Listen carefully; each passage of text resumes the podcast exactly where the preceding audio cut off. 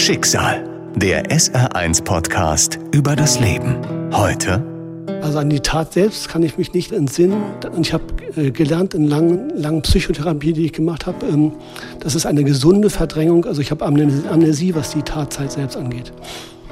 Ähm, das ist wahrscheinlich auch gut. Die Bilder kann, ich mal, kann man sich wahrscheinlich nicht vorstellen. Ich habe im Nachhinein immer Stimme und auch wirklich schuldbewusste Gedanken an meine Frau und meine Tochter, die mich gefunden haben. Und die beiden haben dann gesehen, wie ich da in der Blutlache hinterm Haus lag. Schicksal, der SR1-Podcast über das Leben mit Martin Liss. Es gibt Träume, die sind so verrückt, dass man sich sein ganzes Leben lang an sie erinnert. Die meisten Träume dauern nicht länger als 20 Minuten. Manche Träume gehen in mehreren Kapiteln über einige Stunden. Es gibt auch Menschen, die über Jahre einen Traum immer weiter und immer wieder träumen in einzelnen Folgen.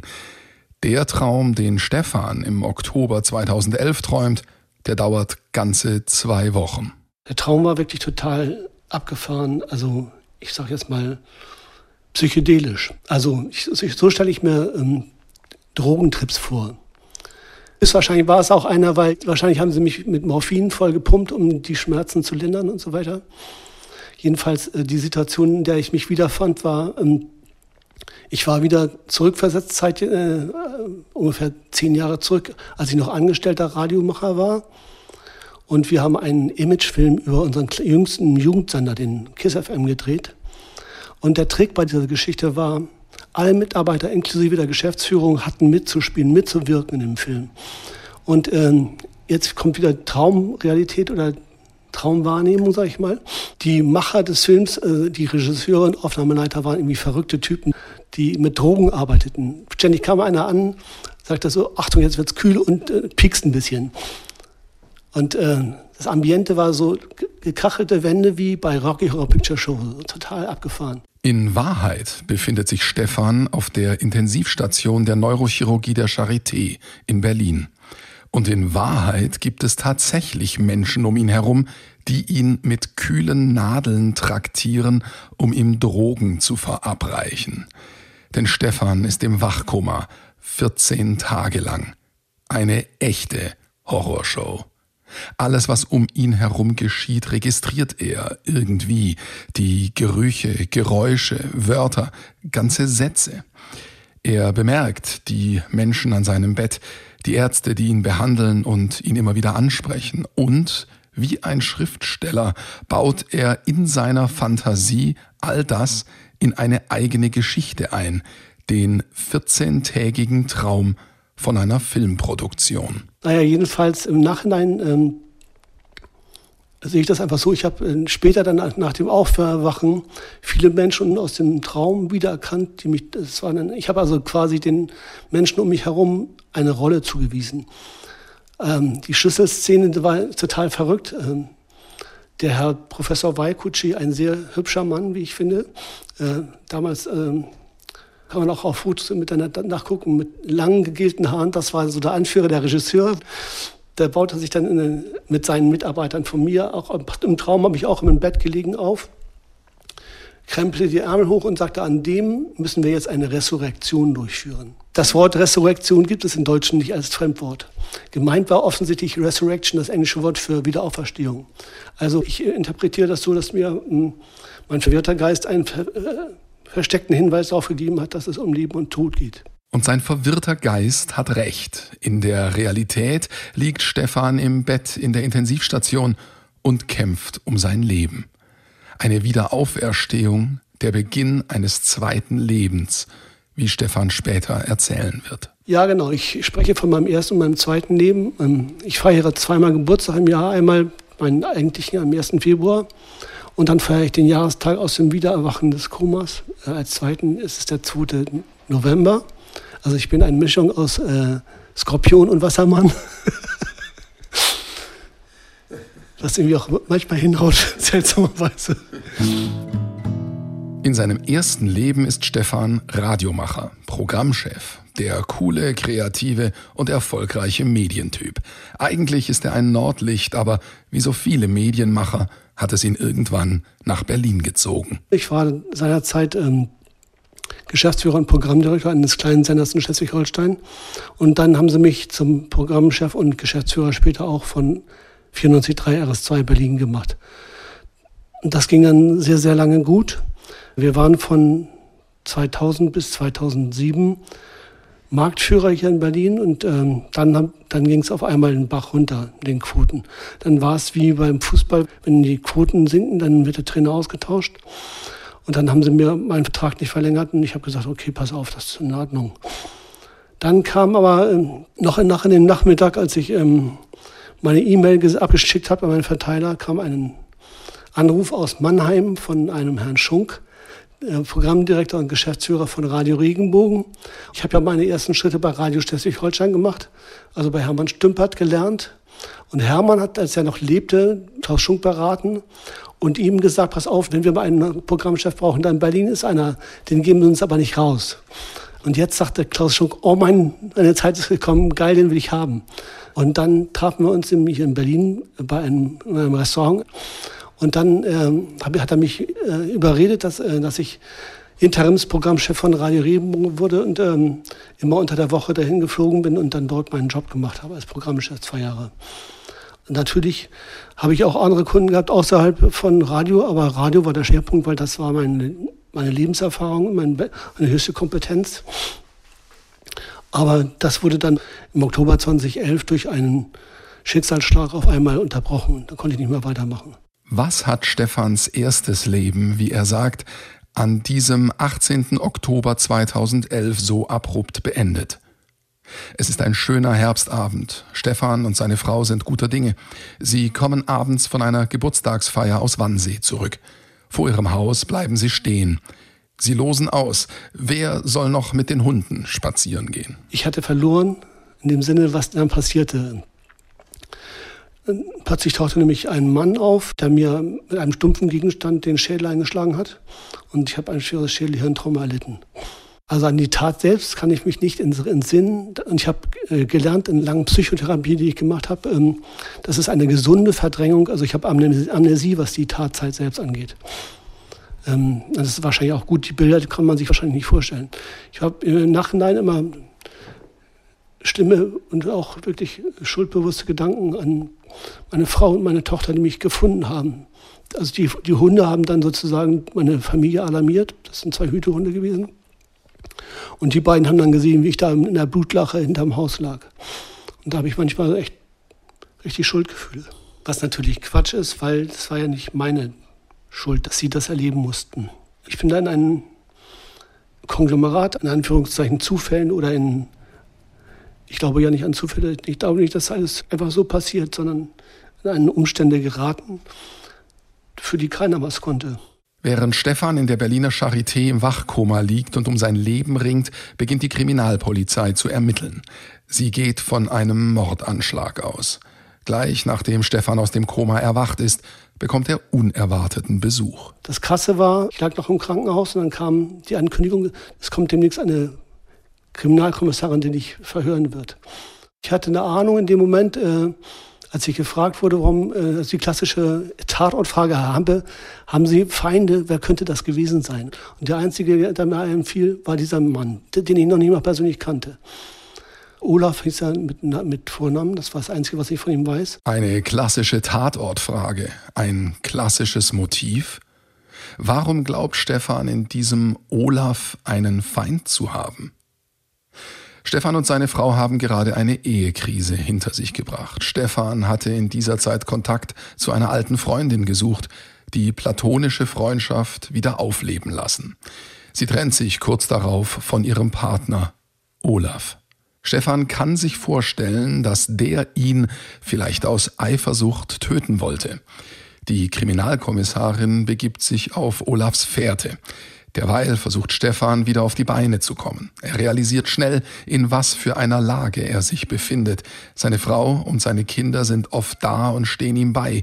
Aber die erste Zeit nach dem Unfall ist hart. Ja, am Anfang war es natürlich super brutal.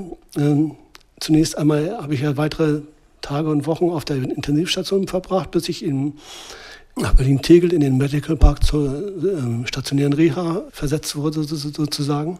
Dort ging es zunächst super voran.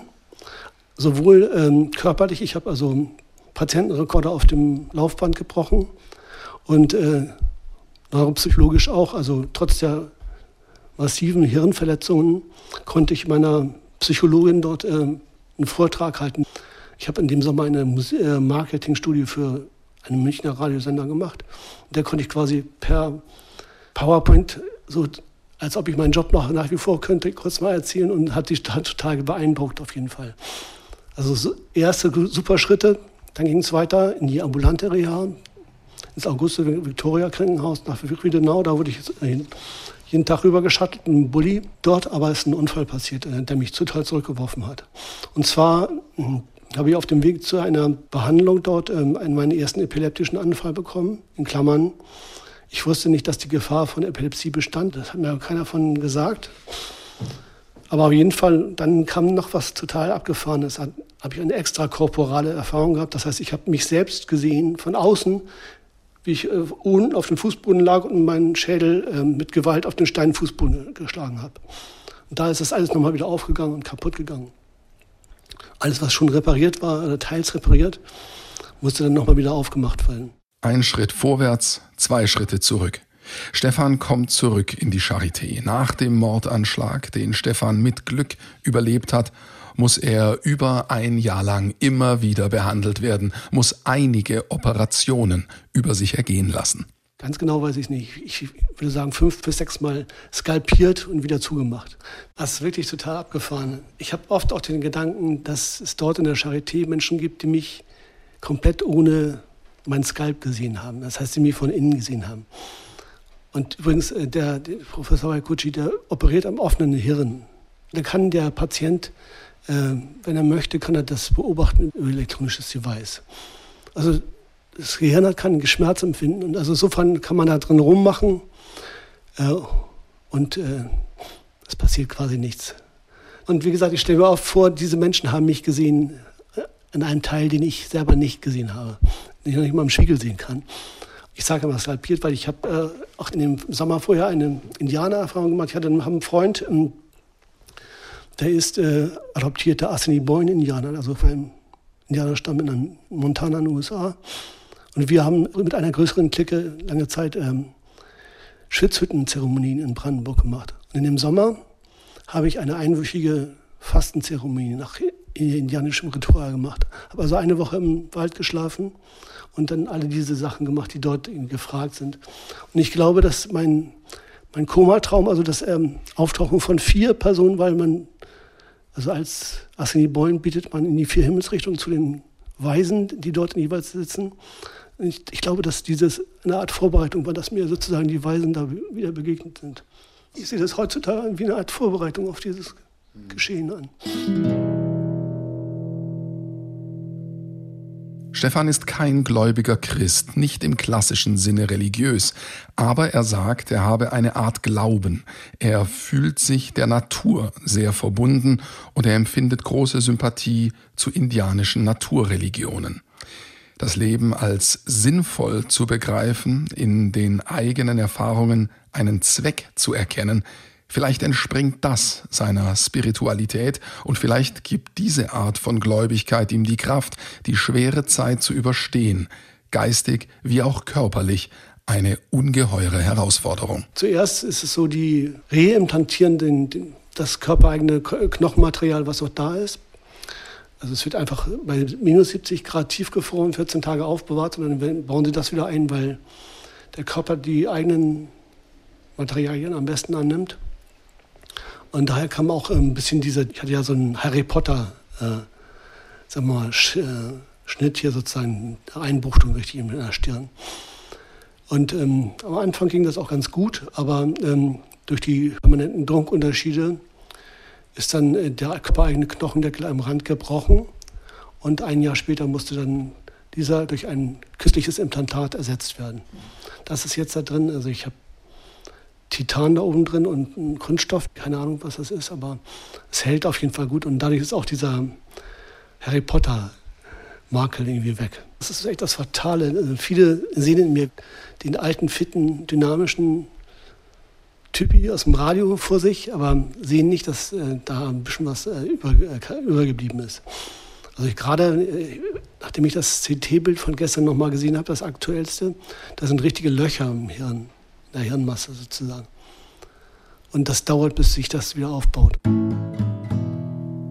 In der Zwischenzeit ist die Kriminalkommissarin auf eine Spur gestoßen. Stefans Verdacht bestätigt sich. Es stellt sich heraus, dass Olaf, der verstoßene Ex-Partner seiner Freundin, ihn systematisch ausgeforscht und ihm nachgestellt hat. Und wie wir im Nachhinein herausgefunden haben, ist dieser Mann ein Psychopath gewesen und er gab mir dann die Schuld, dass äh, diese Frau nicht mehr mit ihm zusammen sein wollte.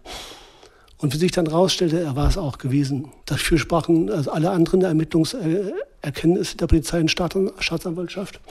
Aber der hat sich vier Wochen später selbst gerichtet, also das Leben genommen. Und das wird auch als äh, Schuldeingeständnis genommen von den, von den ermittelnden Behörden. Eine sinnlose Tat. Rache für ein Vergehen, das Stefan nie begangen hat. Olafs Tat hat bewirkt, dass sein vermeintlicher Widersacher Stefan sein Leben mit einer schweren Behinderung fortsetzen muss.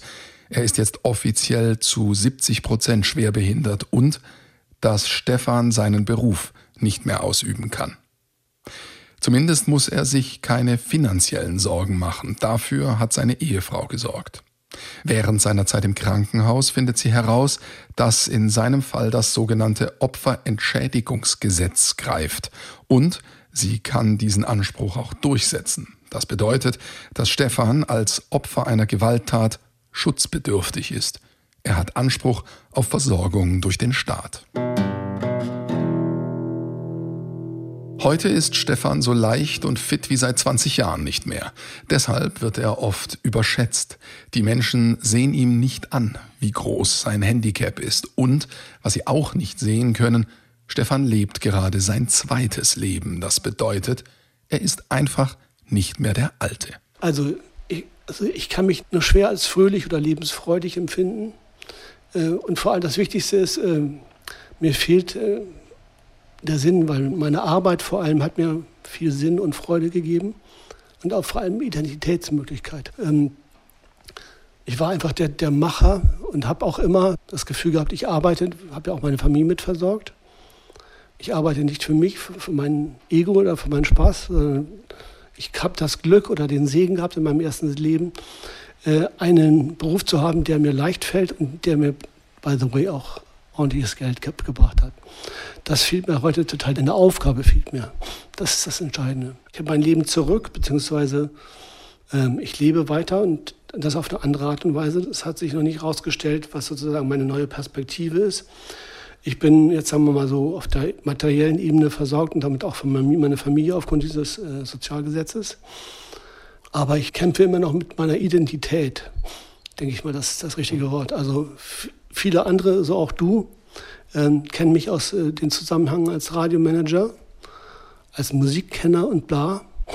Und ähm, davon ist leider nur ein Teil übergeblieben. Beispielsweise, ich war ein ganz ordentlicher, vielleicht sogar ziemlich guter Gitarrist. Äh, meine Finger wissen genau, was sie tun sollen, aber ich kriege das nicht mehr so auf die Straße wie früher. Das hat was damit zu tun, also der Schlag, den, den das Hirn getroffen hat, war rechts und der Körper ist von innen quer verdrahtet, das heißt, die linke Seite ist beeinträchtigt. Das merke ich auch, weil ich an einigen Stellen im Körper auf der linken Seite Taubheitsgefühle habe, nach wie vor. Der brutale Schlag hat Stefans kreatives Potenzial massiv geschädigt. Er weiß, dass Gehirnzellen sich nur in den seltensten Fällen neu bilden.